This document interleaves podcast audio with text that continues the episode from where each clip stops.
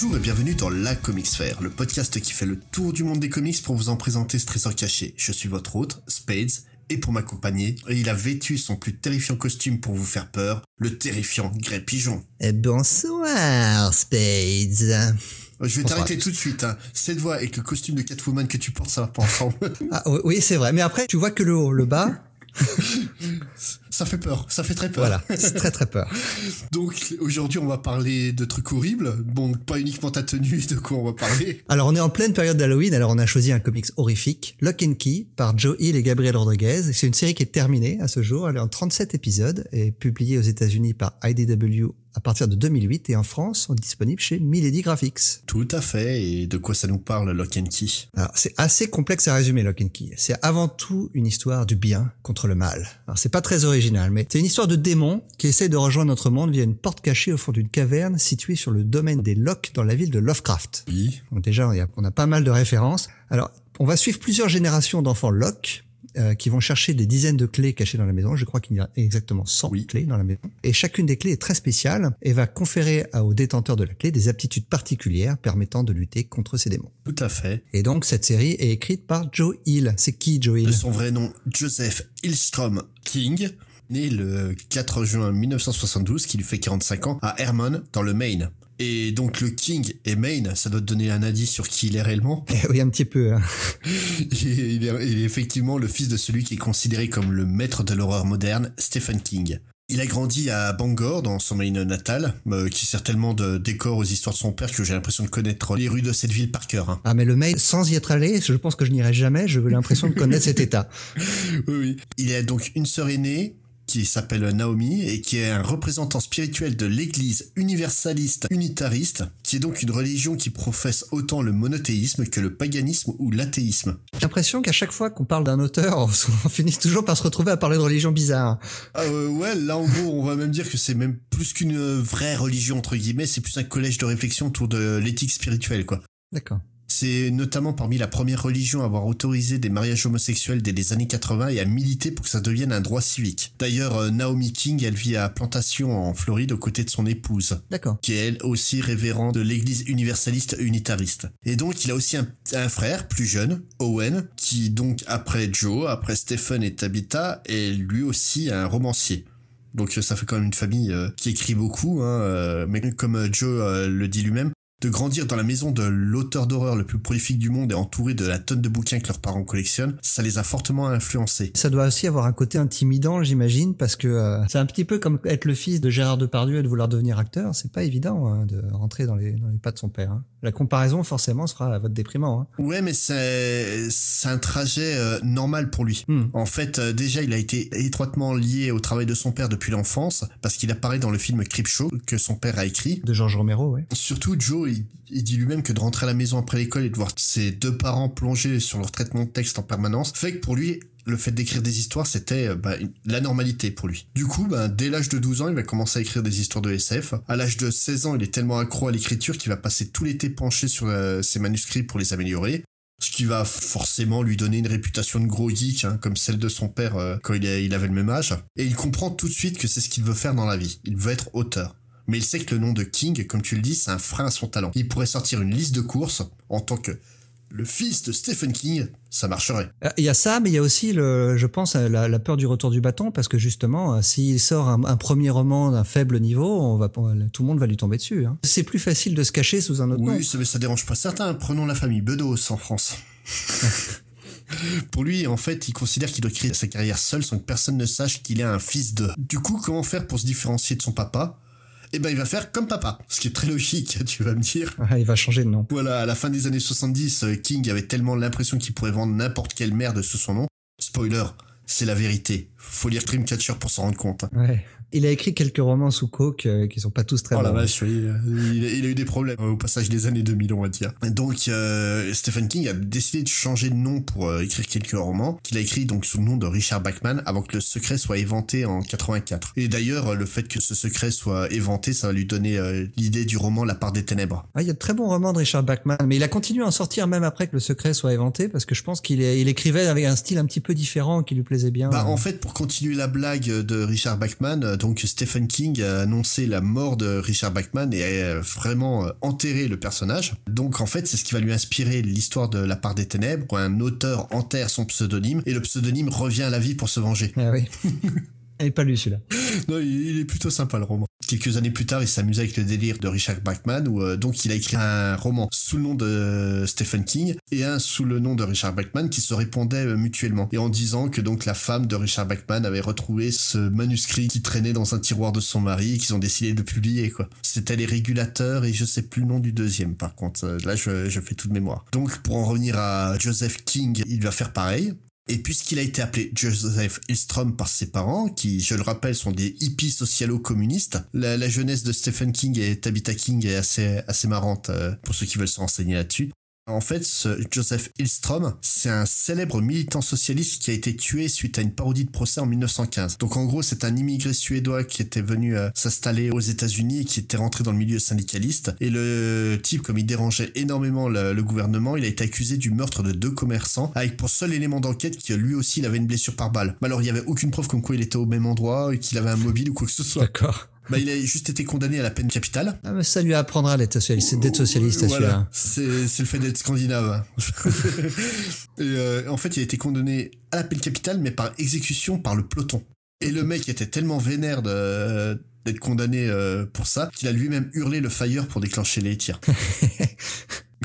et en fait, ce personnage est un personnage euh, hyper connu de l'histoire euh, américaine. C'est juste l'inspiration directe qui a poussé des artistes euh, comme euh, Joan Baez ou Bob Dylan à avoir la carrière qu'ils ont. Si Bob Dylan le dit, sans l'histoire de Joseph Hillstrom, il aurait jamais commencé à écrire des chansons. Parce que Joseph Hillstrom aussi écrivait des chansons. Et que donc ce fameux Joseph Hillstrom, il se faisait appeler Joe Hill parce que c'était vachement plus facile pour tout le monde. Il n'y a pas des trémas bizarres à poser partout. Bah lui aussi va devenir Joe Hill. Dès 97, à 25 ans, il va commencer à envoyer des nouvelles dans différentes revues, parce que oui, aux États-Unis, il existe encore des revues qui publient des nouvelles, ce, que, ce qui nous en France n'existe plus du tout, malheureusement. Et euh, il va se faire un nom par ses propres moyens, mais à tel point que même son agent va ignorer qui il est réellement. Et en 2006, donc il va sortir sur un recueil de nouvelles qui s'appelle 20th Century Ghost en anglais, qui a été traduit en Fantôme, Histoire trouble, qui marche très bien, ce qui va lui permettre de signer pour un premier roman, donc euh, Art Shaped Box, comme la chanson de Nirvana, euh, en français le costume du mort, rien à voir avec Nirvana. Rien à voir, et, Variety, qui prépare un papier sur Joel, découvre sur Internet euh, des rumeurs persistantes. Joel, il ressemblerait vaguement à Stephen King quand même. Hein. Alors, alors, il ressemble pas vaguement. Hein. ah, si vous voulez pas le reconnaître, il est emmerdé, là. Ah, il ressemble plus que vaguement. Hein. Ah ouais, c'est des clones. Hein. C'est le portrait de son père. ah ouais, non mais grave. Et euh, puis c'est bizarre, en fait, euh, le roman Shining, il est dédicacé à un certain Joe Hill King. Coïncidence? Hmm, Je ne crois pas. Donc au bout d'un moment, il va cracher la, la Valda, il va confirmer les rumeurs, il va dire oui, je suis bien le fils de Stephen King, et euh, ça va lui permettre en fait d'assumer totalement son héritage. Donc euh, son, roman suivant, Nosferatu, est très très empreint de l'influence de King, à tel point qu'on peut faire des parallèles très flagrants avec euh, ça donc euh, l'une des œuvres maîtresses de Stephen King, et ils vont s'amuser à se répondre mutuellement l'un à l'autre à travers les bouquins. Donc euh, dans certains de ses romans, Joe Hill va parler de la ville de Derrick et la ville imaginaire où se passe ça. Dans certains bouquins de Stephen King, il va reprendre Manx, qui est le héros de Nosferatu. D'accord. Au total, il va écrire donc cinq romans, dont, dont les deux déjà cités, donc le euh, Archipel Box, le costume du mort, qui donc raconte l'histoire d'un rocker collectionneur d'objets morbides qui va être poursuivi par le fantôme d'une de ses ex-groupies. C'est particulier, mais il est très bien ce roman. Nosferatu, qui est vraiment euh, une histoire de...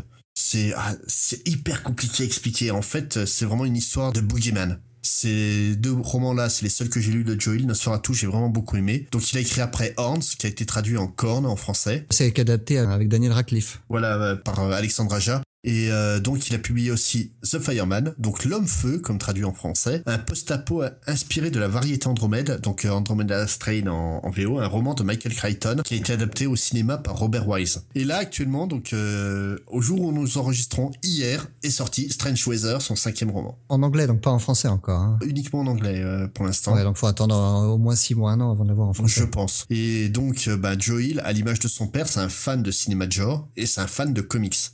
Il cite euh, notamment comme une de ses influences littéraires majeures un petit comics qui s'appelle Why the Last Man. Ah, de Brian Kevon. Ouais. Ah, j'aurais jamais deviné, tiens, j'aurais jamais associé Joel avec ce comic-là. Ouais, et euh, justement, là, une, euh, à Ask Me Everything sur Reddit, on lui demandait quel était le meilleur couple jamais créé dans la littérature, et il a répondu, en fait, Yorick et 355. Ah ouais. Donc euh, vraiment, non seulement il est fan de comics, mais il considère le comics comme étant de la véritable littérature. Par contre, paye ton couple, hein. bah, il a pas tort, hein. C'est... Ouais, ouais, d'accord, mais c'est pas un vrai couple, hein. Ah, faut lire is the Last Man et vous ferez votre avis. Déjà, vous allez passer quand même un merveilleux moment avec cette série. Hein. C'est une excellente série. Ouais. Et euh, donc, il va passer à l'écriture de comics. Tu sais à quelle époque? Pas avec Lock and Key? Eh ben non. En 2005, Il avait fait quoi avant, avant Lock and Key? Spider-Man Unlimited 8. D'accord. Il a fait en fait une histoire courte. euh, Comment je pourrais qualifier le le style d'histoire Je crois que le seul euh, le seul moyen de qualifier c'est Débilo comique. D'accord. Où en fait c'est une bande de jackass qui essayent de copier les super-héros puis qui vont provoquer catastrophe pour catastrophe quoi. Mais quand je te dis jackass, ça c'est vraiment euh, tu reconnais des mecs comme Steve-O et euh, la bande à Johnny Knoxville quoi. Ouais. Il va aussi créer en comics donc The Cape que j'aime beaucoup, ses suites beaucoup moins. Ouais, le, le premier The Cap est plutôt pas mal. Ouais. Et en 2010 pour The Cape et entre les deux, il va créer donc son magna opus en manière de comics en 2008, euh, Lock and Key aux côtés de Gabriel Rodriguez. Ouais, euh, Gabriel Rodriguez, il est, comme son nom l'indique, il n'est pas russe, il est chilien. Mm. Et il est né en 74, donc la même génération que hein. Ouais. Alors avant de commencer comme dessinateur de comics, il a, bah, il fallait bien manger, donc il a fait des études. Et il a fait des études d'architecture à l'université pontificale catholique du Chili. Alors je sais pas si c'est une université qui te dit quelque chose. Non, pas trop. hein. Moi, le Chili, à part le bouffer. euh, C'est la toute première université d'Amérique latine. Ok. Et euh, il a eu là-bas son diplôme de master en architecture. Euh, L'université, hein, c'est les 33e université du monde, hein, c'est pas rien quand même. Euh, mais Rodriguez, lui, l'architecture, ça le gonfle un peu. Son truc, c'est de dessiner des comics. Mais euh, au Chili, c'est pas évident. Ah, t'as pas de fac de comics, hein. Ça, nulle part même. Hein. Bah, non seulement il n'y a pas de fac, mais c'est surtout qu'il n'y a pas de marché. et du coup, il peut pas travailler. Alors, il travaille à temps partiel comme architecte. Et il dessine des comics pour le fun et pour se faire un peu d'argent en vendant des planches à, à l'unité. Mhm. Et sa toute première commande, en fait, c'est une série d'illustrations pour un jeu de cartes à collectionner qui s'appelait Mythes et légendes. Euh, c'est un jeu euh, donc, qui est publié par une société chilienne qui s'appelle Salo Publishing. Comment Et, euh, Salo, S-A-L-O, Ah oui. euh, comme le film de Pasolini. Oui, c'est ça, ça que je pensais. J'ai, j'ai- je me suis vomi dans la bouche. Voilà, c'est ça. Et euh, alors c'est un jeu. J'ai été voir un peu à quoi ça ressemble. C'est vraiment c'est le c'est le Magic chilien quoi. ok. Alors il a il a quand même passé quatre ans à illustrer des cartes hein. Donc c'est un jeu qui a bien marché. euh, Jusqu'à ce qu'il commençait vraiment à en avoir euh, bien bien marre de faire ça. Mais il a reçu un appel de producteur américain de la série télé euh, CSI, les experts français, oui. et euh, l'équipe de, de publication de IDW, on va en reparler d'eux, pour faire une version en comics de la série télé. Alors comment il a été repéré, je sais pas, j'ai pas réussi à retrouver, mais euh, je, je doute que ce soit juste à, à partir des cartes. Je sais que Gabriel Rodriguez continue à faire des comics en indépendant, mais ça a dû tomber dans les mains des, des exécutifs d'IDW à un moment ou à un autre, puis toujours à la recherche de, de talents pas trop chers, ils ont contacté ce gars-là. Et en fait, donc IDW, c'est une société, on va en reparler, hein, qui s'est fait une spécialité d'adapter des grosses licences en comics, Ouais. et, euh, et donc il est devenu à, ce moment-là dessinateur à plein temps pour cet éditeur. Mais ce qui va vraiment changer sa vie en 2008, c'est la rencontre avec Joe Hill, euh, parce qu'ils vont rencontrer un succès immédiat avec la série Lock and Key. Alors leur rencontre, elle est très drôle. Euh, parce qu'elle s'est faite par l'entremise de, de Chris Ryall, qui est l'éditeur en chef de IDW à l'époque, il est toujours maintenant d'ailleurs. Et euh, tu l'expliquais tout à l'heure, hein, il, a, il a découvert Joe Hill euh, grâce à une anthologie d'horreur horrifique. Hein, c'est à cette époque-là qu'il avait sorti l'anthologie de nouvelles, donc j'ai oublié le, le titre que tu as donné tout 20th à l'heure. Century Ghost. Voilà, c'est ça. À l'époque, IDW, en fait, c'était un éditeur qui était spécialisé dans l'horreur et euh, il cherchait à adapter des nouvelles, justement, en comics. Il venait de le faire avec des nouvelles de Richard Matheson et euh, il, il trouvait plus sympa l'idée d'adapter des nouvelles contemporaines. D'ailleurs, The Cape dont on parlait avant, avant d'être un comics, c'était une nouvelle de Joel. Hmm. Et Joe Hill, en fait, a, refusé. Parce qu'il disait, hein, lui, comme tu le disais, c'est un grand fan de comics. Il a préféré leur dire non, non, adaptez pas mes nouvelles. euh, je vais plutôt vous pitcher des nouvelles idées. euh, si ça vous intéresse. Et euh, évidemment, euh, évidemment, IDW dit ouais, ok, euh, Banco, propose-nous des pitchs. Euh, donc Joe Hill demande de pouvoir choisir son dessinateur parce que pour l'idée qu'il a en tête, euh, il est persuadé que son histoire demande un certain style. Alors Chris Royal se dit à ce moment-là, euh, j'ai un dessinateur vraiment avec un background d'architecte, euh, donc parce que euh, Joey lui avait pitché l'histoire de, de la maison. Il serait parfait, mais je veux être sûr que Joey le choisisse. Donc du coup, je vais lui envoyer euh, des dessins de Gabriel Rodriguez avec des dessins de dessinateurs non professionnels au milieu pour être bien sûr que Joey choisisse Gabriel Rodriguez. Euh, forcément, tu proposes les dessins de Rodriguez au milieu de Bonhomme Bâton et de, de Zizi dessiné. J'ai pas réussi à voir à quoi ressemblaient les, les... C'est Chris Rayol qui raconte ça. Il est mort de rire quand il raconte l'anecdote, mais il a pas voulu montrer à quoi ressemblaient les dessins qu'il avait envoyés à Joey. Évidemment, Joey, il a choisi Gabriel Rodriguez immédiatement. J'imagine la tête qu'il a fait quand il a vu les dessins des, dessinateurs. Non, mais c'est quoi ces erreurs Et en fait, donc il a pas eu à le regretter hein, parce que Gabriel Rodriguez a fait un, travail exceptionnel. Hein. il a rendu une copie admirable. Et en plus, Joey et Gabriel Rodriguez sont devenus les meilleurs amis du monde. Mm. C'est une belle relation qui entre les deux, c'est vrai. Mais le fait de savoir qu'il est architecte, ouais, ça explique euh, l'architecture très particulière de Lockhouse, leur maison. Eh ben, ça se ressent énormément dans le style global de, pas seulement dans, quand il dessine les maisons à, Rodriguez, parce que ce qui saute aux yeux quand tu lis Lock and Key, c'est la moi je, enfin, je trouve, hein, c'est une recherche de symétrie globale. Mm. Pas seulement graphiquement, hein, parce que déjà, même dans la structure de la série, la série fait six volumes, euh, chacun divisé en six issues. Je pense pas que ce soit un hasard. Et les pages sont construites aussi de manière symétrique, et chacune des issues au sein d'un même volume se répondent les unes aux autres dans leur construction.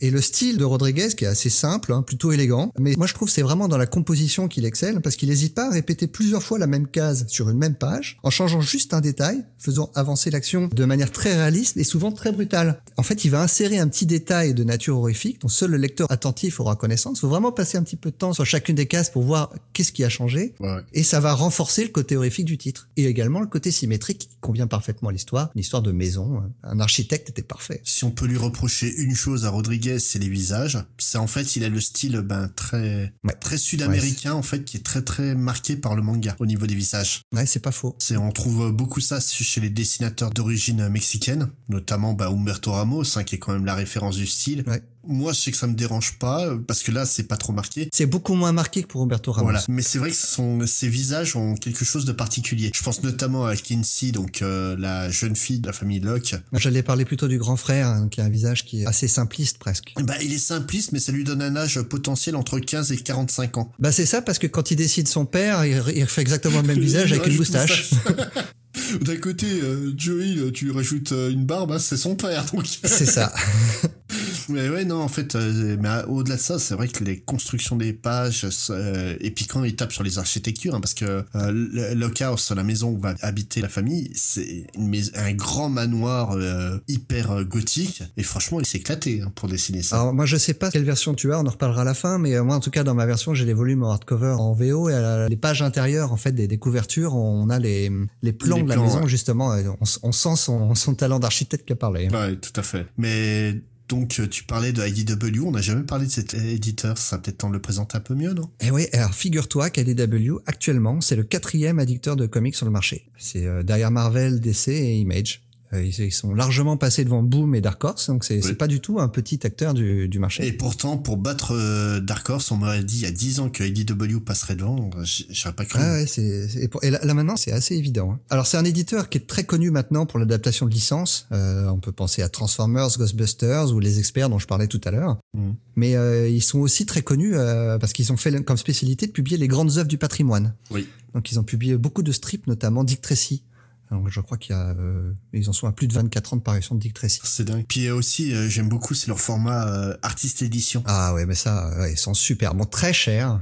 Oui, pour expliquer donc à nos lecteurs qui ne connaissent pas, les artistes éditions, c'est ils vont récupérer les planches originales de grandes œuvres, par exemple euh, Watchmen. Euh, Watchmen, elle, par contre, s'appelle une artifact édition. Parce qu'ils n'ont pas réussi à trouver toutes les planches, ouais. Voilà. Et euh, donc il faut savoir que ces planches, les dessinateurs les revendent pour se faire un petit pécule parce que le salaire de dessinateur, ça ne suffit pas, et les droits d'auteur encore moins. Et donc eux, IDW, ils vont traquer donc tous les possesseurs de planches originales pour leur demander l'autorisation de reproduire la planche à l'identique sur le même style de papier avec les mêmes techniques. Donc en fait, quand vous achetez une artiste édition, vous avez une copie, un facsimilé de ouais, c'est ça.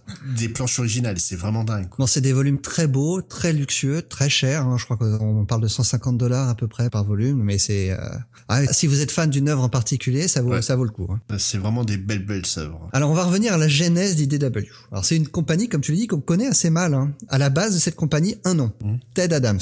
Oui. Alors, à l'époque, avant de créer DW, il travaille à la division Entertainment de la compagnie de Todd McFarlane. Le fondateur d'Image. Il participe notamment à des créations de vidéoclips pour Korn ou Pearl Jam, et il a également travaillé sur le show TV Spawn, qui passait sur HBO entre 97 et 99. on trouve tous les épisodes sur YouTube si ça vous intéresse. J'ai peu de souvenirs de la série, mais c'était plutôt pas mal. J'en ai, vu un épisode cet après-midi. bon, l'animation a un peu vieilli. Après, le style, ça ressemble beaucoup à, Batman The Animated Series, mais en gothique. Ouais.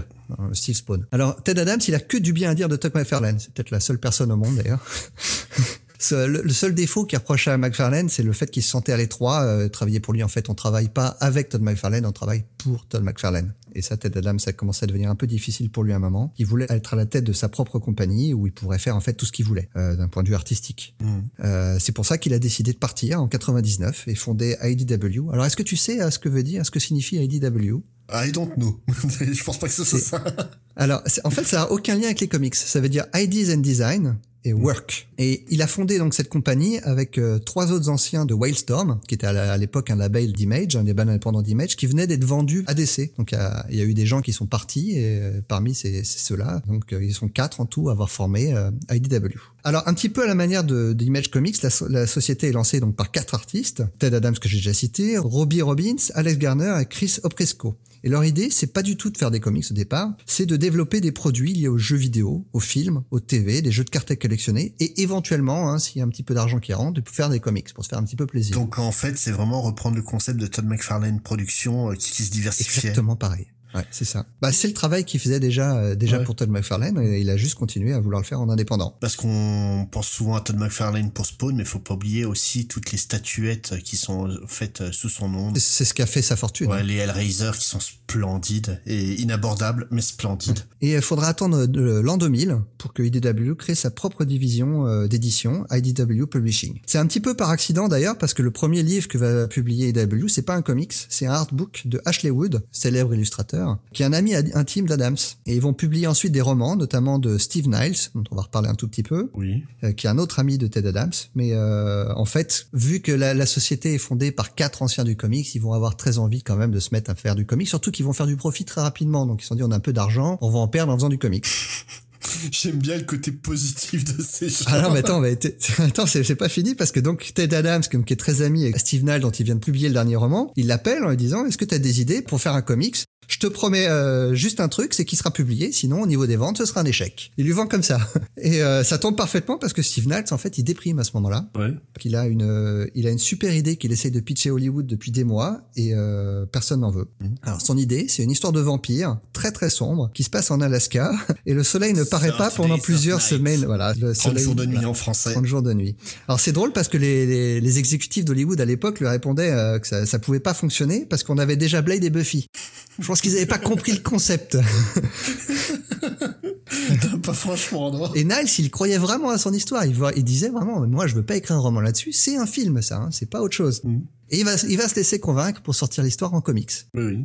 Alors, euh, c'est euh, ça. Non, première issue, elle va sortir. en plus, ils ont de la chance parce qu'ils sont tombés sur un jeune artiste qui débutait aussi, qui a un, petit talent, Ben Temple Smith, dont le style va complètement s'associer à l'histoire euh, complètement dingue de, de 30 Days of Night. Euh, la première issue sort, alors c'est un gros carton évidemment, pas du tout. Ils en ont vendu 4000. Par contre, comme souvent avec les, titres indépendants, en fait, le succès va se faire avec le temps et avec le bouche à oreille, à tel point que la série va en fait connaître plusieurs mini-séries pour finalement une adaptation va être annoncée au cinéma en 2007 et ce qui va garantir en fait aux comics le succès qu'on connaît maintenant. C'est grâce à l'adaptation cinéma que les ventes de comics ont commencé à cartonner. En gros, on résume, il s'est fait refuser son projet de film, il l'adapte en comics, qui devient un film qui permet aux comics de marcher. Mais et, ouais, ouais, et par contre, il a une expérience assez douloureuse sur le tournage du film parce que c'est lui qui a écrit le premier jet du scénario et au final, il reste plus grand chose des idées qu'il avait et euh, il s'est pris beaucoup la tête avec les exécutifs du studio qui voulaient complètement édulcorer son film. Il disait ah mais les vampires c'est des filles, on n'a qu'à faire que des filles et on va les mettre toutes nues hein, parce que ça vendra plus. Ouais. Ils ont ils ont pas du tout compris le concept. En gros ils ont racheté le scénario de Lesbian Vampire Killer et ils ont voulu appeler ça sortir des of Night. Ah, alors au, final il s'en sort pas si mal. Alors, Steve Niles dit que le, résultat final est pas exactement ce que lui aurait voulu, mais qu'il est quand même assez fier du résultat et que c'est euh, le film est assez honnête. Je le, je trouve pas honteux pour avoir vu le film. Après c'est vrai que quand tu lis le comics à côté, bah déjà, quand tu passes à la version filmée, tu perds le style de Temple Smith, donc. Euh, bah, bien sûr. Donc forcément, mais le film est pas honteux. Oh, puis il y a Melissa George. Voilà. on est content. Voilà. en tout cas, ce qui est sûr, c'est que 30 Days of Night va permettre à, à IDW de s'installer parmi les éditeurs de comics qui comptent. Mais euh, par contre, ça va faire aux yeux du public et surtout des professionnels un éditeur spécialisé dans l'horreur. Ce qui est assez étonnant quand on y pense maintenant, parce que c'est pas du tout à ça qu'on pense. Et par contre, c'est juste après, donc la sortie de 30 Days of Night, que IDW va commencer vraiment à développer ce qui va devenir sa réelle marque de fabrique. Je le disais tout à l'heure, le comics de licence. Alors, à cette époque, il développait beaucoup de jeux de cartes. Des cartes top, euh, ouais. Un de ces jeux était basé sur le jeu Survivor. On connaît Survivor, c'est la version américaine de Colanta, qui passe toujours sur CBS d'ailleurs. Oh mon dieu, c'est pas fini je, je, ne sais pas. Euh, mais cette relation de confiance euh, avec les exécutifs de CBS qui va donner l'idée à Ted Adams de développer un comics autour de la licence euh, CSI, qui passait aussi sur la chaîne, donc les experts. Et il va leur contacter un autre de ses amis, il a beaucoup d'amis, Ted Adams, Max Alan Collins, qui est un auteur réputé de polar, et il va lui demander d'écrire justement des comics CSI. Et il va faire appel à un jeune artiste, donc, dont on a parlé tout à l'heure, Gabriel Rodriguez, qui va très vite devoir se former d'ailleurs à respecter des, des deadlines et essayer de dynamiser des planches, parce que CSI, le comics, moi j'en ai jamais lu. Mais d'après ce que dit Gabriel Rodriguez, c'est 18 pages sur 20 de deux personnages qui se parlent. c'est un peu comme un show, hein, d'ailleurs. Je pense que les deux autres pages, ça doit être juste des, des descriptions de cadavres. à peu près. ou, un zoom sur un microscope. oui, c'est possible. Alors la deuxième licence qu'ils vont signer, c'est The Shield.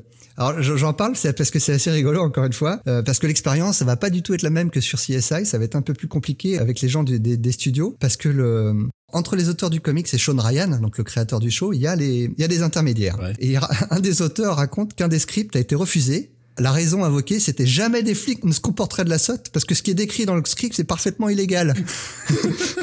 Eh les gars, vous avez déjà vu The Shield? Ah les venettes, sérieux alors après ça, ils vont développer beaucoup d'autres licences hein, qui vont permettre à IDW vraiment de prendre leur essor, hein, notamment euh, Angel, le spin-off de Buffy, ça va cartonner en comics. C'est chez IDW Moi j'aurais toujours pensé que c'était chez Dark Horse. Non, Dark Horse justement, ils avaient Buffy, mais ils ont pas voulu développer Angel. Hein, c'est comme ça qu'IDW, IDW de toute façon, ils sont là, ils ramassent tout ce qu'ils peuvent. Hein.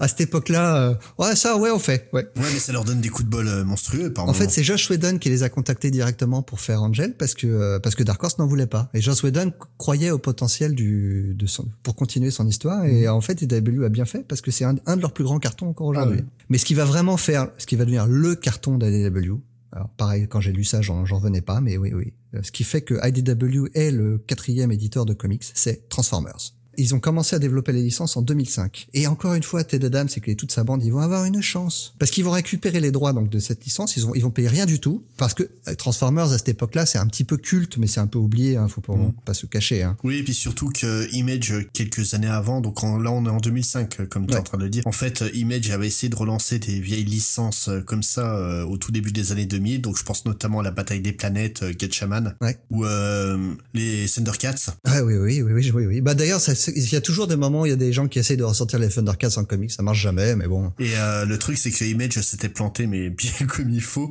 Donc, à mon avis, les droits de, des séries comme ça, euh, IDW, 5 ans après, a dû faire, ouais, je te la prends pour 10 euros, quoi. Ouais, bah, sauf que juste après avoir récupéré les droits pour faire des comics Transformers, bah, il y a un certain Michael Bay, hein, qui a récupéré les droits pour en faire un film. Du coup, ça va, les ventes de comics vont exploser, mais littéralement exploser. La série Transformers, notamment, euh, ils ont plusieurs séries, il y en a une qui s'appelle More Than Meets the Eyes, a une très très bonne réputation. Ouais, moi j'avoue, j'ai pas lu ça encore. Pareil.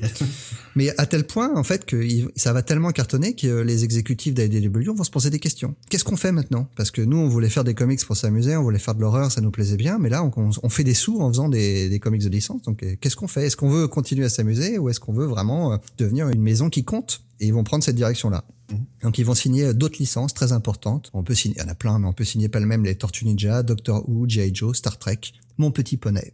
Ils partie des gros cartons de la maison. Et euh, donc je le disais tout à l'heure, hein, mais il y a, a, pas que ça chez ADW. C'est ce qui moi ce qui me plaît vraiment chez eux, c'est le rôle patrimonial en publiant des strips cultes hein, via ce qu'ils ont un sous-label qu'ils ont créé qui s'appelle The Library of American Comics. Donc j'avais cité Dick Tracy, mais il y en a, y en a d'autres. Il y a Terry les pirates, euh, Little Orphan Annie qui est un des strips les plus anciens, les, les, les plus cultes, qui a duré des, des décennies. Et voilà. Mais alors Lock and Key dans tout ça. Où est-ce qu'on en est Eh ben, comme d'habitude avec IDW, c'est le coup de peau. Comme avec Steve Niles euh, pour 30 jours de nuit, Ted Adams donc cherchait des histoires à éditer. Il contacte euh, donc comme je te disais un jeune auteur qui avait été publié uniquement en Angleterre, hein, parce que toi tu, l'avais pas précisé, mais son recueil de nouvelles à l'époque, il n'était pas sorti aux États-Unis. Voilà, c'est une compilation de ses nouvelles qu'il a sorti aux États-Unis, mais une compilation en Angleterre.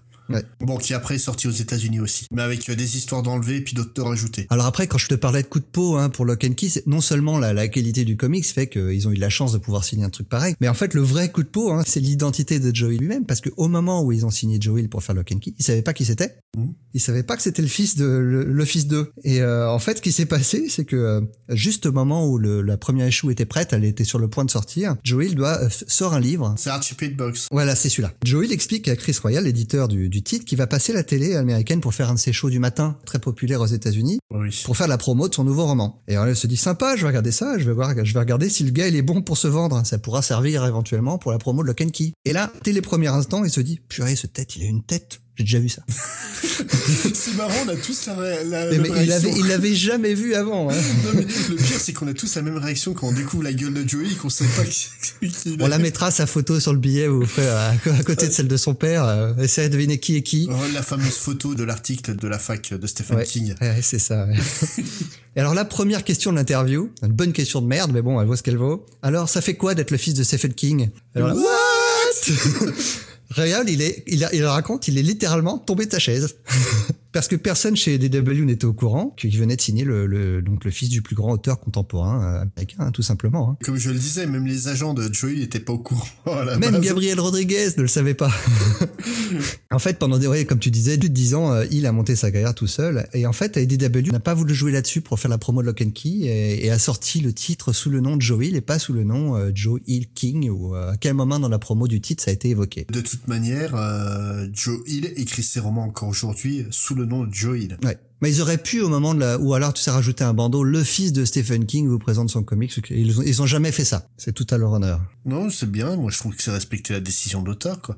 Par contre, tu dis que IDW euh, s'est spécialisé dans les comics d'horreur, mais les comics d'horreur, ça, c'est une longue histoire aussi. Ah bah c'est presque aussi vieux que le comics, oui. tout simplement. Parce que le, le, genre horrifique, en tout cas pas le comics d'horreur, mais le genre horrifique, c'est apparu très tôt dans le comics mainstream, dès la fin des années 30. Oui, ben on, on va rappeler ma fameuse phrase que je vous dis à chaque épisode le comics, ça vient du pulp. Dans le pulp, il y avait beaucoup d'histoires d'horreur, donc dans le comics, il y a beaucoup d'histoires d'horreur. Je, te promets qu'au moment où je préparais mes notes, hein, j'ai tombé sur tout le comics et le pulp, je dit, ah non, je vais pas reparler du pulp, je zappe ça. Mais exactement, comme tu voyais, c'est bah, comme pour tout. Hein. De toute façon, c'est tous les genres du comics viennent du pulp. Bah oui, c'est les mêmes éditeurs, donc logique. Le tout premier, en tout cas, le tout premier personnage lié à l'horreur que j'ai trouvé vient d'un couple dont on a déjà parlé, que nos éditeurs connaissent bien. C'est Jerry Siegel et Joe Shuster, qui ont créé Docteur Occulte juste avant de créer Superman. Et donc la première, une des histoires de Docteur Occulte, c'était, enfin Docteur Occulte, une de ses spécialités, c'était d'affronter des créatures du mal surnaturel. Ouais. C'est déjà une incursion dans l'horreur. Hein. Alors, mais le genre horrifique fait vraiment son apparition en fait dans des à tendance polar et super-héroïque. J'ai un exemple, moi, qui me fait rire à chaque fois, mais qui est très connu, hein, c'est le Détective Comics 31 et 32. C'est euh, Batman qui s'envole pour la Transylvanie en Badgiro. Alors Badgiro, on est en 1939, donc le Badgiro, c'est une espèce d'hélicoptère. En plus, l'hélicoptère vient d'être inventé. Hein. Voilà, c'est ce qu'on appellerait le Batcopter aujourd'hui, quoi. Ouais, alors en fait, dès le Batman numéro 1, son Badgiro se transforme en Batplane. Hein. donc ça n'a pas duré très longtemps. Et donc Batman fait les États-Unis jusqu'à la Transylvanie en hélicoptère. Normal. D'ailleurs, une fois qu'il arrive là où il veut arriver, il laisse son hélicoptère euh, en vol stationnaire. Hein, Normal. Normal aussi. Mais en, en l'occurrence, donc ce qui qui fait de cette histoire une histoire d'horreur, c'est pas l'hélicoptère, même si moi ça me fait toujours rire, mais c'est parce qu'il y va pour affronter un vampire. bien sûr, Transylvanie, tu vas pourquoi Tu vas affronter des transsexuels transylvaniens, forcément.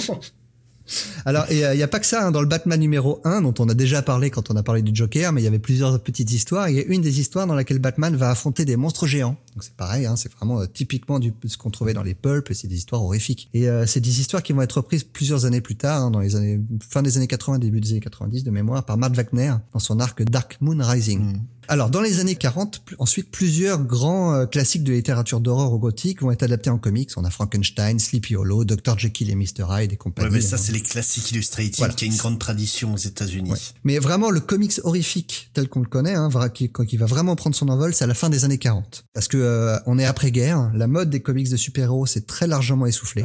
On parle même pas de la mode euh, qui a duré 15 minutes des animaux parlants. Mais donc, parallèlement à l'horreur, on va avoir l'émergence de plusieurs autres styles, les comics de romance, les westerns dont on a déjà parlé hein, au, début de la guerre froide. Mais c'est vraiment les, comics d'horreur qui règnent en maître à cette époque-là. C'est un règne qui va durer euh, assez peu de temps, hein, on va expliquer pourquoi. Mais la toute première série régulière horrifique, elle verra le jour en 48 sous le titre Adventures into the Unknown, qui sera sorti par American Comic Group, oui. et dans lequel on trouvait des histoires de fantômes fantômes, très classiques de loup-garou, de maison hantée, etc. Et juste avant ça, hein, ça c'est la toute première série régulière. Mais juste avant, on a vu un numéro d'une série qui s'appelle Eerie, dont on va reparler un tout petit peu, qui devra attendre 4 ans avant d'avoir un numéro 2. Donc c'est pour ça que je disais que Adventure into the Unknown était la première série régulière. Voilà. Juste pour mentionner, hein, le tout premier numéro d'Iri, on trouve quand même un petit débutant qui s'appelle Joe Kubert. Le comics d'horreur, c'était vraiment, c'est pas un accident, c'était vraiment dans l'air du temps parce que à deux mois d'intervalle, on va avoir plusieurs sorties de, de magazines de plusieurs éditeurs différents qui vont chacun sortir leur numéro d'horreur. Et c'est à cette époque-là qu'aussi que ici Comics va se lancer. Oui. Lui, il va devenir vraiment le spécialiste du genre. Alors ici, pour Educational Comics à l'époque, Voilà. qui était un, un- un label qui était spécialisé dans les euh, retranscriptions d'histoire de l'Ancien et du Nouveau Testament. Puis au bout d'un moment, ça a commencé à plus trop se vendre. Donc ils ont commencé à se spécialiser à ce moment-là dans l'histoire de- des États-Unis, carrément, faire des, des comics historiques. Et puis ça marchait pas non plus. Donc le fondateur de cette société est décédé et c'est son fils qui a repris. Et lui, il s'est dit on arrête les bêtises et on va faire des trucs qui vendent. Donc là, il va tout faire, de la science-fiction, du western et de l'horreur. Mais ils vont aller un peu loin pour certains de l'horreur. Ouais, ouais, c'est un peu ça. ouais. Mais et par contre, ici, en fait, a une, une énorme aura, mais ils vont publier en tout et tout que trois titres d'horreur. Hein. Ouais. Et ils vont sortir donc Crypt of Terror, qui deviendra le Tales from the Crypt, donc les contes de Crypt euh, au bout du 20e numéro de mémoire. Oui. Vault of Horror et ensuite Haunt of Fear. Et en tout et pour tout, ils vont sortir 91 issues seulement, en combinant ces trois magazines jusqu'en 1954 à l'apparition du Comic Code Authority. Ici a rencontré donc un succès quasi immédiat avec ces titres qui se vendaient à l'époque quand même dans les 400 000 unités, rien que ça. Et c'est pour ça qu'un nombre d'éditeurs très important s'est engouffré dans la brèche à tel point qu'on a eu jusqu'à 75 titres estampillés horreur qui sortaient tous les mois. En fait, euh, le coup de génie de Gaines, ça a été de se dire que les gamins qui avaient lu Superman à l'âge de 10 ans en 38, ben ils avaient plus 10 ans. Ouais. Eh oui, c'est ça. Et donc de leur fournir en fait des comics pour personnes euh, matures, on va Mais c'est ce qui va provoquer leur perte parce que les, pour tout le monde, le, le comics c'était un médium pour les enfants et euh, proposer des histoires très matures à des enfants, c'était pas possible à cette époque-là. Et d'ailleurs, c'est marrant parce que la plupart de ces histoires, euh, bah, soit horreur, soit SF, qui ont été publiées dans cette période-là, ont été publiées en France. Et il y avait une grosse censure aussi en France. Et donc, c'était publié dans des formats poche où euh, ils étaient obligés de signaler sur euh, la couverture bande dessinée pour adultes. Ouais. Et dedans, tu pouvais aussi bien trouver euh, donc une histoire d'horreur, euh, genre une adaptation euh, de Clark Ashton Smith. Et juste derrière, t'avais un épisode de Green Arrow. D'accord. C'était assez particulier comme concept. Mais, mais ouais, comme je te le disais, donc l'histoire retient que ici, c'était le plus grand éditeur d'horreur de, cette époque, mais alors que pas du tout. Hein. Je te le disais, il y a 75 titres d'horreur qui sont sortis à une époque. Ici, on avait que trois. Oui. Atlas Comics, hein, l'ancêtre de Marvel, ils en sortaient plus d'une douzaine. Hein. Oui. D'ailleurs, le patron de, de ici, Gaines, hein, euh, se plaignait sans arrêt que tout le monde le copie. Ouais, et puis c'est une tradition de copier Gaines de toute façon. On va en reparler dans quelques minutes. Mais non seulement donc il y avait 75 titres estampillés horreur, mais en plus il y avait les autres titres dans lesquels l'horreur apparaissait. C'était pas rare d'avoir des titres de western dans lesquels il y avait un, loup- on voyait un cowboy affronter un loup-garou. Donc vraiment l'horreur était partout. Même les comics pour enfants ne faisaient pas exception. Si tu y penses, Casper, Ouais. c'est une histoire de petit fantôme. Hein, c'est donc c'est l'histoire d'un petit garçon mort. Hein, donc, est Ah plus oui. sympa. Hein. Bon, c'était très drôle, très sympa, Casper. mais- Alors le drame arrive en 54, hein, donc comme je te parlais avec l'instauration du Comic Code Authority. On va pas on va pas s'attarder là-dessus parce que je pense qu'on y reviendra un jour. On en parlera un petit peu plus en détail. Mais la priorité première de ce code, c'est de se débarrasser des comics de crime et aussi d'horreur. Euh, mais en gros, donc j'ai retenu quelques points du, du code. Toute représentation de violence excessive et de sexualité est interdite. Les figures d'autorité ne doivent pas être ridiculisées ni présentées avec un manque de respect. Déjà, ça, ça limite un peu. Donc c'est pour ça, c'est pour ça que l'épisode de The Shield a été censuré en fait. En même temps, euh, comment dire, les figures d'autorité, c'est les flics. Hein Alors le, là, là, c'est là qu'on arrive à un, à un gros problème avec The Shield. Le bien doit toujours triompher du mal. Eh oui, bien sûr.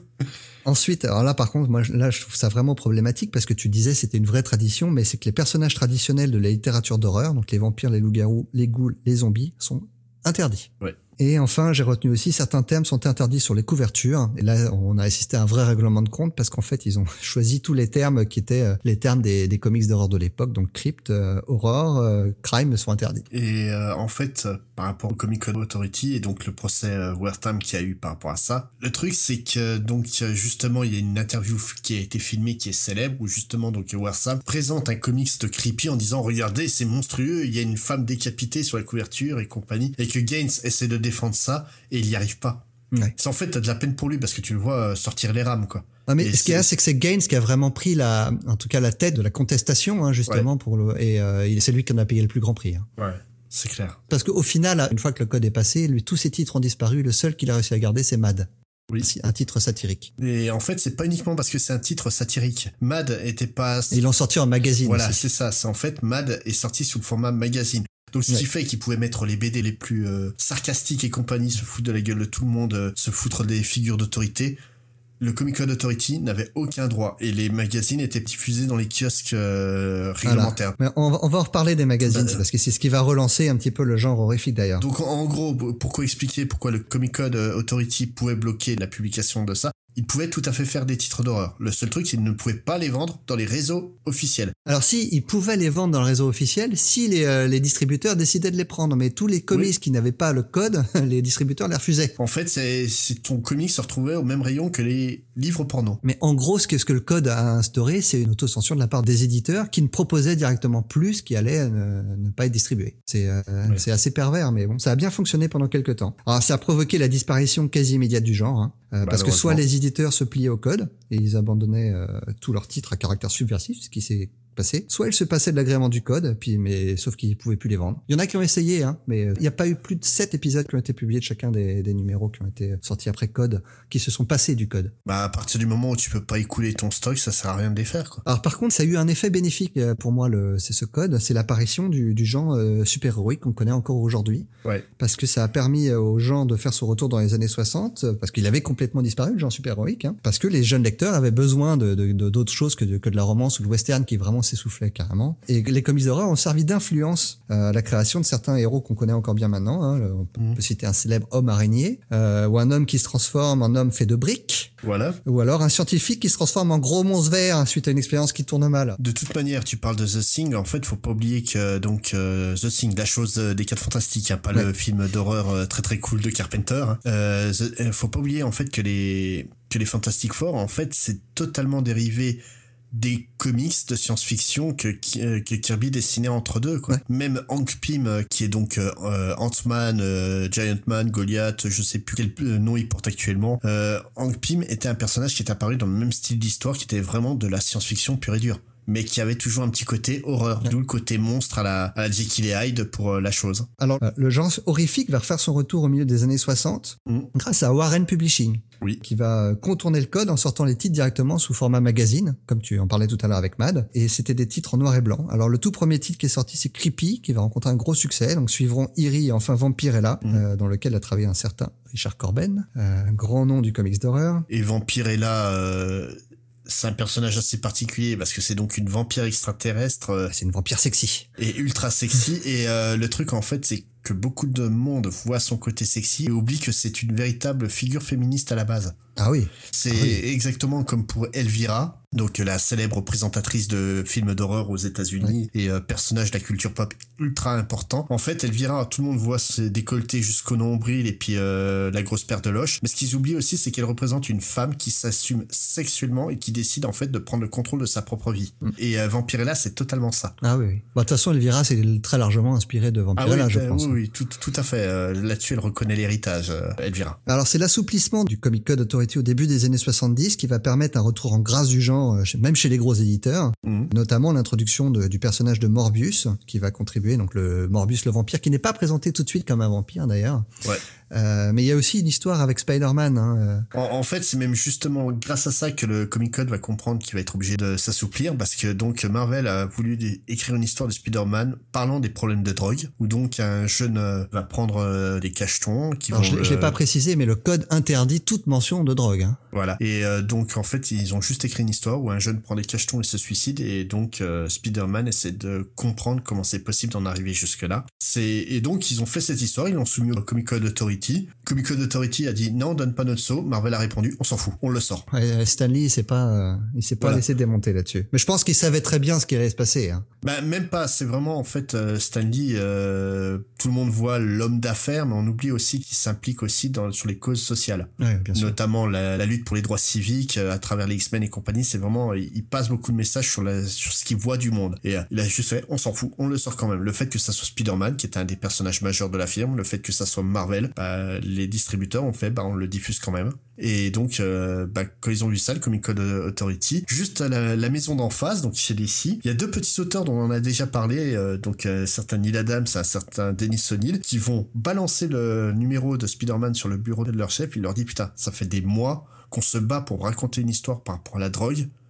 Vous refusez en disant qu'on n'a pas le droit. Marvel vient de le faire. Et donc c'est la fameuse histoire où euh, Speedy, donc euh, le la colis de Green Arrow, ouais. ouais le sidekick de Green Arrow euh, se, se shoot à l'héroïne, qui est donc un passage hyper emblématique de Green Arrow et Green Lantern, et l'une des covers les plus spectaculaires que j'ai pu voir en en 80 ans de comics quoi. Donc du coup, bah, le Comic Code Authority, comme il voit que DC réagit à ça, que Marvel commence à envisager de sortir de plus en plus de titres sans le, le saut, bah, va commencer à, s'assouplir. À côté de ça, Marvel, faut faut comprendre que Marvel donc euh, s'est servi de, de Warren Publishing, euh, enfin du modèle qui a créé euh, Warren Publishing pour Erie, quand ils avaient des titres où ils, devaient parler de, de, sexualité ou de violence, bah, ils les faisaient au format magazine. Par exemple, dans les années 80, on a eu deux comics sur euh, Freddy Krueger, le célèbre boogeyman de Wes Craven, et en fait, ils les ont sortis au format magazine pour avoir aucun problème avec le Comic Code Authority. Toute l'attitude sur la violence, faire tout ce qu'il veut. Et franchement, euh, bon, euh, à trouver en version physique, c'est inabordable hein, aujourd'hui parce que c'est ça a dû sortir à hauteur de 10 000 exemplaires et euh, tout s'est coulé très vite hein, vu le statut culte de Freddy. Mais on peut les trouver en format digital de manière pas très légale en fouillant sur le net et ça vaut le coup d'œil. Et à côté de ça, donc, on fait sauter un peu les, les restrictions. Donc bah là, Marvel, DC, ils se disent ok, on va se lancer et on va faire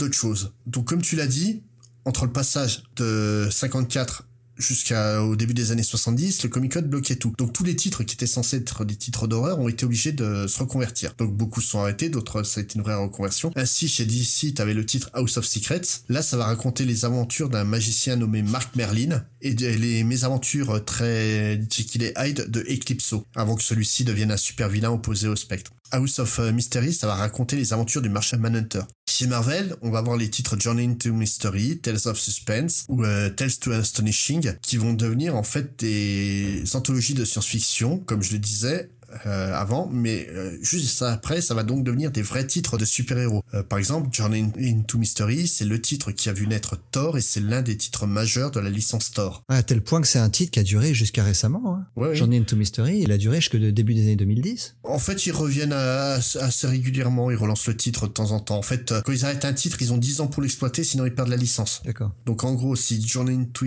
Mystery le publie pas pendant 10 ans, toi tu peux publier un magazine sous ce titre-là. À DW, ils vont, ils vont se lancer. Hein. C'est leur truc, ça, de récupérer les C'est, c'est pour expliquer, par exemple, le fait qu'on a un Captain Marvel chez Marvel et un Captain Marvel chez DC et que Captain Marvel chez DC est obligé, obligé de s'appeler Shazam. C'est juste que Marvel a donc attendu que, donc, DC perde la licence de, du titre Captain Marvel hmm. pour l'exploiter. Du coup, bah, DC, quand ils ont voulu relancer Captain ah, Marvel Shazam, voilà. C'est, c'est uniquement ça. C'est une histoire de gros sous. Et euh, donc, si Journey into Mystery c'est Thor, Tale of Suspense c'est le titre qui a vu la création de Iron Man et qui a vu le retour de Captain America. D'ailleurs, pour la petite histoire, euh, Tales of Suspense, son, euh, au numéro 100, ça va devenir le nouveau titre de Captain America. Et, on en parlait avant d'enregistrer, Captain America, qui était un, titre très populaire pendant la guerre, était devenu un titre d'horreur et, le, personnage de Captain America avait complètement disparu. Voilà, voilà, et c'est justement là que le titre était devenu Tales of Suspense. donc c'est donc un, un titre de super-héros qui devient un titre d'horreur qui te revient un titre de super-héros. Et Tales to Astonish, euh, donc euh, c'est là qu'on a vu la première histoire de Hank Pym, donc à l'époque où il était un jeune scientifique qui va se rétrécir accidentellement et qui va se retrouver dans une fourmilière, qui est en fait juste une histoire qui est vaguement inspirée de L'homme qui rétrécit, le, roman et film euh, très célèbre, et ça va en fait devenir le titre officiel de Hulk après l'arrêt de la série officielle Hulk au numéro 6, un truc comme ça. Donc Là, ils vont ils vont s'en servir pour faire des, des titres de super-héros qui marchent. Du coup, quand dans, les années 70, ils vont se relancer sur l'horreur parce que donc maintenant ils peuvent vu que le Comic Code relâche un peu la pression, ils sont obligés de créer des nouveaux titres. C'est un peu bête d'enlever le titre Captain America qui cartonne pour mettre un truc d'horreur à la place. Donc là, ils vont lancer le titre Morbius and the Living Vampire, qui est donc en fait juste un scientifique qui se transforme en vampire accidentellement. Les prémices sont un peu cons, la série est sympa et ça va marcher. Donc ils se disent bon bah on va y aller franco. Et donc ils vont ils vont sortir euh, plusieurs titres d'horreur. Dont pour moi les deux plus mythiques ça va être donc euh, Tomb of Dracula qui va juste introduire le personnage de Blade. Avec ça. Donc euh, voilà. Et Werewolf by Night qui va voir apparaître mon super héros préféré pour la première fois. Donc tu devines qui? Non je ne sais pas. Un loup-garou? Bah, Moon Knight Ah, Moon Knight, ben oui, je suis bête, oui, bien sûr. et Where Tomb of Dracula, bah, ça raconte donc l'histoire de Dracula qui revient à notre époque et qui, et qui est obligé de se friter contre une équipe de chasseurs de vampires dirigée par l'héritier de Abraham Van Helsing et qui se fait aider par toute une équipe, dont le petit-fils de Dracula et un, un chasseur de vampires, vampire disco, donc Blade. Hein, non, ce titre est génial, vraiment. C'est vraiment très fort. Et d'ailleurs, euh, le truc très drôle pour en revenir à Stephen King, c'est que dans cette série, il y a un personnage euh, d'auteur d'horreur un peu geek sur les bords qui va aider l'équipe de héros. Et si c'est pas une référence à Stephen King, je, je, je, je comprends pas. Mais donc euh, là, en fait, chez les Big Two, en fait, à cette période-là, ils ont l'habitude, en fait, de lancer tout un univers complet autour d'unités. Donc par exemple, on avait les univers euh, qu'on appelle euh, street, euh, street level, où on parle de personnages qui sont des combattants. Donc Batman, Daredevil. Voilà, ou Powerman par exemple. On a aussi l'univers exploitation même carrément chez chez Marvel, où vraiment là, tiens, Powerman a plus sa place dans l'univers exploitation vu que c'est la Black Exploitation qui a mm. créé ça. On a des titres Shang-Chi euh, et Iron Fist pour le Kung Fu. Donc là, ils se disent, on va créer vraiment tout un univers d'horreur qui va permettre en fait de créer des personnages totalement cultes notamment bah, Ghost Rider. Et oui, Ghost Rider, euh, sans l'assouplissement du Comic Code Authority, ne pourrait pas exister. Après, on n'aurait jamais vu Nicolas Cage en Ghost Rider sans l'assouplissement du code. Et ça, c'est dommage. Euh, ça, c'est dommage. Ça, c'est une perte pour le cinéma et pour la culture générale. Mais aussi, on va avoir plein de petits personnages très intéressants, mais secondaires, mais qui restent encore aujourd'hui, comme Mansing ou Damon Elstron, euh, Son of Satan. Mm. Du côté de DC, c'est plutôt la formule anthologique qui revient au goût du jour avec un retour aux sources des titres Witching Hour ou, et House of Mystery. Comme je disais, hein, c'est des titres où on va se retrouver avec du Martian Manhunter ou euh, des histoires de super-héros un peu occultes mais sans être bien méchants. Là, ça revient vraiment à des pures histoires d'horreur racontées par des hôtes un peu comme les contes de la crypte. Et le truc marrant, c'est que tous les hôtes de, de ces magazines, donc Witch in Hour, c'est trois sorcières, une jeune, une vieille une très vieille. Et euh, House of Mystery, c'est les frères de la Bible, Abel et Cain. On va tous les retrouver 20 ans plus tard dans la série Sandman. Mais au-delà de ces courts récits, ça va aussi permettre de, de faire émerger des personnages cultes comme Etrigan le démon. Euh, Jack Kirby par Jack Kirby. Et tu sais pourquoi il a créé ce personnage-là? Euh, je, je, alors, je crois me souvenir qu'il voulait pas du tout, mais c'est parce qu'on lui, on lui a demandé. Voilà, c'est en fait, il venait d'arrêter le, le, Force World. Le euh, quatrième monde parce que ça marchait pas, ouais. Voilà, et on lui a dit, tu fais un titre d'horreur, mais je veux pas, tu fais un titre d'horreur. Donc il a fait un titre d'horreur. Ouais, ça a duré une quinzaine d'épisodes, je crois, sous les. Il a ouais, fait... mais c'est un, un, personnage qui est, qui est très marquant. En, 15 épisodes pour Jack Kirby, c'est deux mois de travail. Hein. Ouais. deux semaines. Ouais. ah, c'est un personnage qui est toujours exploité maintenant. Hein. Et, et en autre personnage euh, ultra culte euh, de cette période-là et qui a une, véritable importance. C'est un personnage qui va vraiment lancer la révolution des années 80 quand un auteur anglais va mettre les mains dessus. Ah, Swamp Thing, oui, de Len Wine. Ouais, donc euh, Swamp Thing qui dans les années 80 va donc lancer la révolution, l'arrivée des Anglais dans les comics et donc le mouvement qui va créer Vertigo où c'est là vraiment qu'on va se retrouver avec le maximum de titres d'horreur quoi. D'ailleurs, maintenant, qu'est-ce qu'on peut avoir comme titre d'horreur? Bah, alors, on en trouve littéralement chez tous les éditeurs, hein, parce que mmh. euh, on en discutait avant d'enregistrer cette émission. Quel est le plus grand éditeur de titres d'horreur On pense évidemment maintenant à Dark Horse hein, avec Hellboy, euh, The Goon, euh, qui est un mmh. titre qui a duré pendant des années, toute la production de Richard Corben. mais, mais, pas seulement les autres éditeurs. Alors, on t'a cité DC et Marvel, ils continuent à sortir des titres horrifiques. Hein. Mmh. DC avec leur gamme Vertigo, ils ont sorti American Vampire, qui est, d'ailleurs dont les premiers chapitres ont été écrits par, par Stephen King. Euh, mais on peut citer Animal Man, The Wake très récemment, qui est un titre purement horrifique. Chez Marvel, euh, la, la, série Marvel Zombie. Oui qui a eu un énorme succès. Euh, alors chez Image, évidemment, c'est impossible de ne pas citer Walking Dead, qui est le comics indépendant le bah, plus vendu du moment. C'est le titre d'horreur du, euh, du 21e siècle hein, pour l'instant. Bah c'est même, enfin tu peux même enlever horreur. Hein. Ouais. C'est c'est le comics du moment, tout simplement. Les ventes sont absolument incroyables. Euh, mais mais il y a pas que ça chez Image. Hein. Image, j'en ai une flopée de titres d'horreur. Moi, j'en ai cité quelques uns que j'aime beaucoup. J'ai cité Fatal de Ed Brubaker. Mmh. Euh, Revival de c'est Tim Seeley si je me souviens bien, euh, Nailbiter de Joshua Williamson et on peut citer Witches de, de Scott Snyder que j'aime moins mais qui a, eu, qui a eu son petit succès. Et puis pour rester sur Kirkman, Outcast qui est sympathique. Oui, oui, voilà. Mais euh, mais il y en a plein. hein. On pourrait ça, on pourrait faire du, du name. Mais tous les éditeurs en ont. Euh, After Aftershock, qui est un jeune éditeur, euh, par exemple, une série qui marche très bien qui s'appelle Insects. Ouais. Euh, mais et même jusqu'à Archie fait des fait des titres. Afterlife, euh, Afterlife with Archie. euh, Oui, donc pour expliquer, Archie, c'est donc la série euh, comique euh, sur les petits jeunes américains euh, lycéens, où vous trouvez en fait l'adaptation, enfin ce qui est censé être une adaptation sur Netflix sous le titre de Riverdale. Et donc, euh, il y a quoi déjà quasiment 10 ans maintenant, ils ont décidé de lancer euh, Afterlife with Archie. Oh, il y a moins que ça. Non, il y avait pas 10 ans. Ah, Moi, j'aurais dit 5 ans. Mais après, c'est vrai qu'il y a tellement de retard qu'au bout d'un moment, euh, on a un peu perdu, oui. Mais Afterlife with Archie, c'est juste en fait euh, Walking Dead dans l'univers de Archie. Et c'est assez fou, quoi. Pareil, si vous vous rappelez de la série télé euh, Sabrina, la petite ouais. sorcière, Mm. euh, il y a une version horreur de Sabrina euh, chez Archie qui est, qui est absolument folle, où on découvre en fait que Sabrina est la fiancée de Cthulhu. c'est là que j'ai arrêté la série. J'ai fermé mon, mon fascicule, je l'ai posé. ça suffit. On arrête là. Mais moi, si je dois retenir une hein, des séries relativement récentes, euh, horrifiques, ma série, euh, une de mes séries préférées, euh, tout genre confondu, c'est Animal Man de Grant Morrison. est Une série purement horrifique aussi, euh, mais euh, donc, qui était à l'époque publiée par DC, pas encore Vertigo.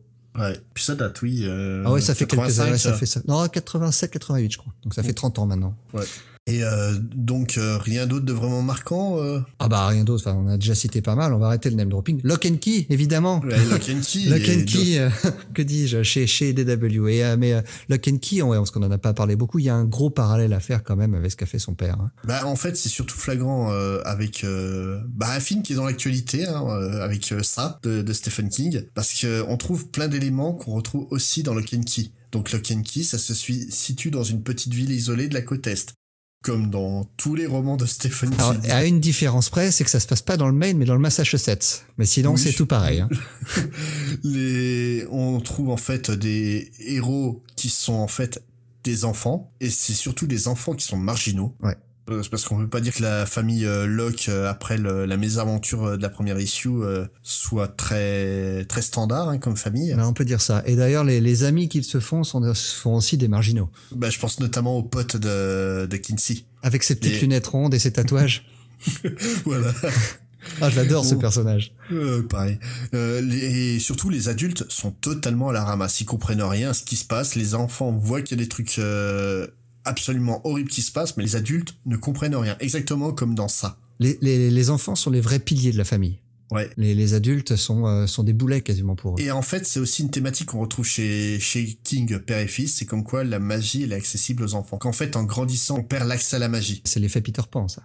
Ouais, non, voilà, c'est c'est exactement ça. Et c'est euh, bah, d'un côté ce que notre génération refuse globalement, c'est de perdre le l'émerveillement qu'on avait devant les œuvres euh, Mm. étant gamin. Quoi. Dans Lock and Key et comme dans l'œuvre de, de King, on va aussi trouver des personnages féminins très complexes, mais dans des complexités très différentes les unes des autres. Soit elles sont totalement brisées et en phase de reconstruction. On peut parler de Nina, la, la mère dans Lock and Key, qui donc euh, a vu son mari se faire tuer et s'est fait violer Ça. et qui essaie de, de dépasser ça. Et on peut la rapprocher en fait de Dolores Claiborne, Ouais. le personnage du roman de Stephen King, euh, qui est qui a Une femme battue. ouais c'est une femme battue qui a connu vraiment la violence et qui essaie de se reconstruire. Bon ça se passe pas très bien dans le roman, mais au moins elle essaye. On trouve aussi des femmes qui sont euh, bah, totalement perdues. Donc euh, du genre la mère de Carrie, Annie Wilkes dans Misery. C'est marrant d'ailleurs, euh, Dolores Claiborne et Annie Wilkes euh, dans Misery, elles sont jouées par la même actrice au Ouais, cinéma. euh, Kathy Bates. Ouais. Et dans le Kenki, on peut la rapprocher donc de Ellie, la prof euh, au collège et mère d'un enfant euh, justement qui va être très important pour l'histoire. Mm.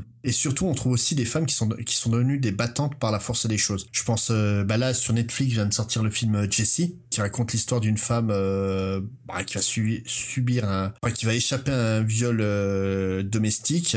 Mais qui va se retrouver dans une situation pas très confortable. Je sais pas si tu as vu le film, Non, non, j'ai pas vu. Mais tu connais l'histoire? Oui, oui, j'ai lu ce roman. Une... Et on peut, on peut penser au personnage de Jesse, et là, dans le Kenki, clairement, le personnage de Kinsey qui va refuser sa peur, Ouais. c'est ce genre de personnage. On peut penser à Wendy dans Shining aussi, hein, qui Oui, est un personnage qui paraît assez faible et assez, euh, mais, mais qui va qui va devenir très fort au fur et à mesure du, du roman. Hein. Et justement, en parlant de Shining, il y a une des thématiques de Shining qu'on retrouve aussi dans le Kinky, c'est la séduction euh, du mal, où donc euh, Torrance va se laisser corrompre par l'ambiance de, de l'hôtel. On trouve aussi ça dans Salem ou dans Bazar, et euh, Ah, dans Bazar, c'est terrible ça d'ailleurs, la, la, la corruption du Mars, et c'est tout le thème de ce roman. Hein. ouais, et euh, le personnage de Dodge, donc dans Lock and Key représente totalement cette thématique. Et surtout, en fait, on va retrouver des personnages pervertis. Donc, euh, je faisais un parallèle avec euh, avec ça. En fait, dans ça, il y a un gang de, de petits voyous euh, quand ils sont enfants. Donc, le gang de Henry Bowers qui va s'amuser à graver son nom sur le ventre de Ben, donc le, le obèse du groupe de héros. Et ce gang, en fait, me fait penser au personnage de Sam Lesser. Donc un gamin bah, qui, qui, dès la première issue, va commettre un crime atroce. Et son évasion pour rejoindre la famille est exactement la même que le Bowers de 27 ans plus tard dans ça. C'est assez fou en fait le parallèle quand tu le fais. Tu expliquais en fait que le, le père et le fils aimaient se répondre. C'est probablement un gros clin d'œil de la part de ah Joe envers son père. Euh. C'est même plus que ça. C'est clairement un hommage. Mais euh, en parlant d'hommage, est-ce que ça a eu beaucoup de récompenses, euh, le Kenki? Pas tant que ça, en fait. J'étais assez surpris parce que euh, pour moi, en tout cas, c'est devenu un titre culte, mais euh, il a gagné en tout et pour tout qu'un seul Eisner. Euh, Surprenant, ouais. Joel en 2011 pour le meilleur écrivain, mais Gabriel Rodriguez, par exemple, n'a jamais gagné, mm. et la série elle-même n'a jamais gagné de, de récompense. Enfin, de, de récompense, en tout cas pas d'Eisner. Ils ont gagné d'autres récompenses moins prestigieuses, mais les Oscars du comics, ils n'en ont gagné qu'un. Ouais, c'est bizarre parce que pour moi, c'est tellement une, une référence cette série maintenant. Ouais, ouais, ouais. Je suis, je suis je suis vraiment d'accord. Après, la série, c'est pas, euh, alors c'est un énorme carton de vente pour IDW, mais à l'échelle IDW. Hein. Mhm. On parle pas des titres Marvel. Hein. Quand, quand Lock and Key sort, euh, sort un titre, euh, les gros titres Marvel en vendent dix fois plus. Hein. donc le premier exemplaire s'est vendu à 7500 exemplaires. Oui, mais écoulé en un jour voilà. ça c'est le ça c'est le premier tirage en fait, c'était c'était coulé à 7500 exemplaires, ce qui faisait le 188e comics de, du mois, ce qui est euh, donc ça paraît ridicule, mais comme tu dis, ils sont c'est ça écoulé le premier 100% de vente en une journée. C'est quand même c'est quand même un truc de malade quoi. Alors par contre, euh, la, la, série a gardé son lectorat fidèle jusqu'au bout, hein, en tout cas le, le, lectorat qui était là au départ, parce que le, le, tout dernier numéro, donc le numéro Omega numéro 2, s'est vendu à 10 000 exemplaires mmh. en décembre 2012. Ouais. Moi j'étais assez surpris, je m'attendais vraiment à des ventes plus importantes. Euh, c'est une série qui a vraiment connu son public euh, avec les ventes de, de TPB. Ouais, je pense aussi, parce que le problème c'est que là on n'arrive pas à avoir de vrais chiffres fiables pour les TPB, mais à mon avis c'est vraiment la série carton en TPB, bah, comme les titres Vertigo en général. quoi. Un, un indicateur fiable hein, pour les TPB, c'est de voir combien de rééditions il y a eu et, et, combien, quel type d'édition en fait, parce que Lock and Key est sorti en, en, en hardcover, en dur. Ensuite, ils l'ont sorti en souple parce que le, les, les, les, volumes durs se, se, vendaient très bien. Ensuite, ils ont vendu des lots de souple et après maintenant ils en sont, ils en sont ressortir des versions dures mais en, plus gros format. Euh, donc des espèces d'omnibus qu'ils appellent les Master Edition, c'est chez IDW. Donc ils, ils n'arrêtent pas de le ressortir. Et j'ai vu une interview de, de Ted Adams qui, qui dit Lock and Key de toute façon c'est notre vache à lait, on va continuer à la sortir indéfiniment. Et d'ailleurs de temps en temps euh, Joe Hill et Gabriel Rodriguez nous ressortent un épisode euh, comme ça pour le fun. je crois qu'il y en a un qui est prévu pour, pour cette année. Hein. Ouais, il y en avait eu un pour Noël l'an dernier, il me semble. Ouais, ouais. Mais tu, tu vois, tu disais qu'il était sorti en dur et après en souple aux États-Unis. Nous, en France, on a eu l'inverse. D'abord en souple Ouais. En fait, il est sorti en TPB souple chez euh, Milady Graphics. Qui appartient à Brajlon, hein, si je me Voilà, c'est une filiale de Brajlon. Et euh, le, le truc, c'est que donc Milady Graphics a une période très très difficile de, de sa carrière et a dû arrêter quasiment l'exploitation de toutes ces séries. Donc euh, en fait euh, le truc c'est qu'ils ont, ils ont recommencé euh, la publication de, de Lock and Key qui est un des rares titres qu'ils ont conservé avec Scott Pilgrim. Ouais. Ah, c'est deux belles licences quand même. Ouais, c'est deux belles licences. Et euh, en fait, le, le truc, c'est qu'ils les ont ressortis en dur. Ce qui est un peu con, c'est qu'ils ont jamais sorti les deux derniers en souple. Ah oui, donc les gens qui avaient commencé la collection en souple ont dû prendre finir leur collection avec des tomes en dur. Voilà, ou alors euh, tout reprendre depuis le début en dur. Et euh, le, donc, euh, je crois que c'est l'an dernier, ils ont sorti en trois volumes de luxe qui sont mais, splendides, vraiment. Ah bah c'est l'équivalent des Master Editions que propose le IDW. Ouais, pour en rester sur Lock and Key avant de, de nous quitter en musique musique. Le Kinky a été aussi a été adapté. Est-ce que tu, enfin, est en voie d'être adapté Est-ce que tu le savais? Il y, a eu une première tentative. Moi, je me souviens d'avoir vu un trailer pour une série qui devait passer sur la Fox. Le trailer était pas trop mal d'ailleurs. Ben, moi, le trailer, j'avais trouvé très bien. Donc, euh, en fait, la Fox avait optionné un pilote en 2011. Ils ont vu le pilote, ils ont fait non. Ah ouais, c'est étonnant. Mais alors, le, ça avait l'air très sombre. La photo était assez moche, assez euh, bleuâtre. Moi, je mm. déteste les photos bleuâtres. Bah après, voilà, ça convient à l'ambiance assez horrifique du truc. Et puis, euh, sachant que donc euh, l'écho du Massachusetts c'est du Maine, c'est censé être nuageux. C'est l'équivalent de la Bretagne pour nous.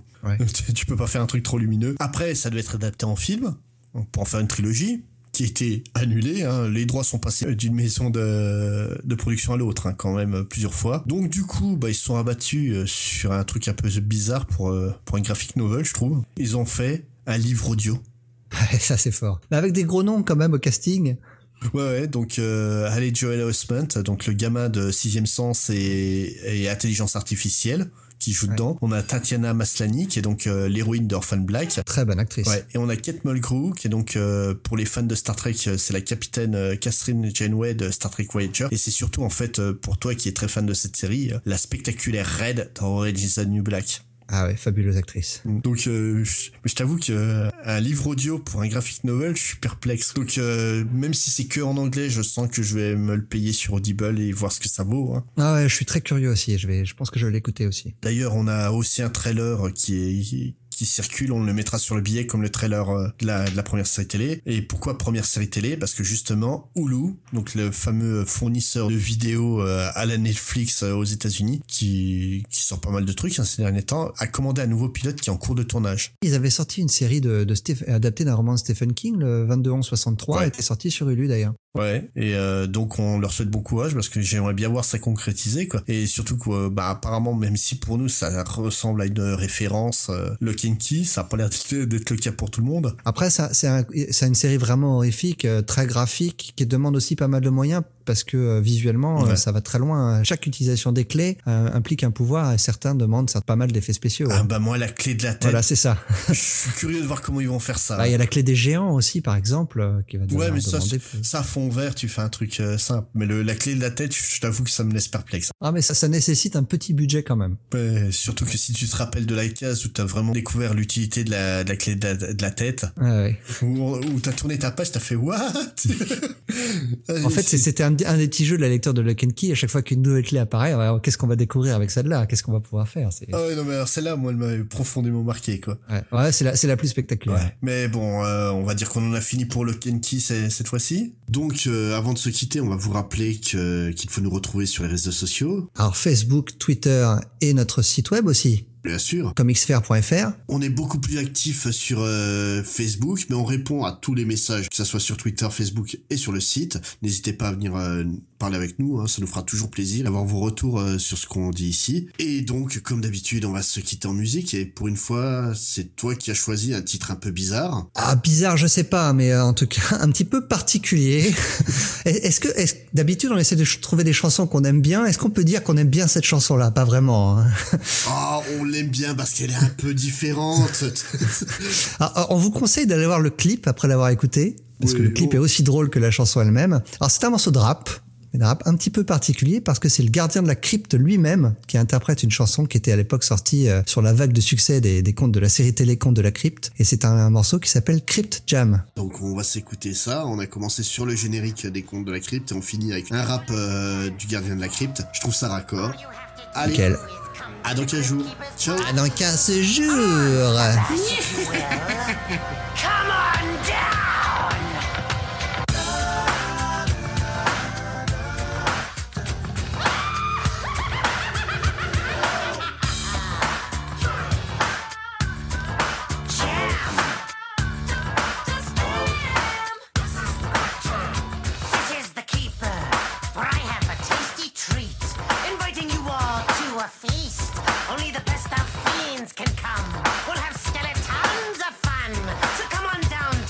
I'm sure it will get grave reviews. Be on time if you can. But this is the Crit Jam. Just jam.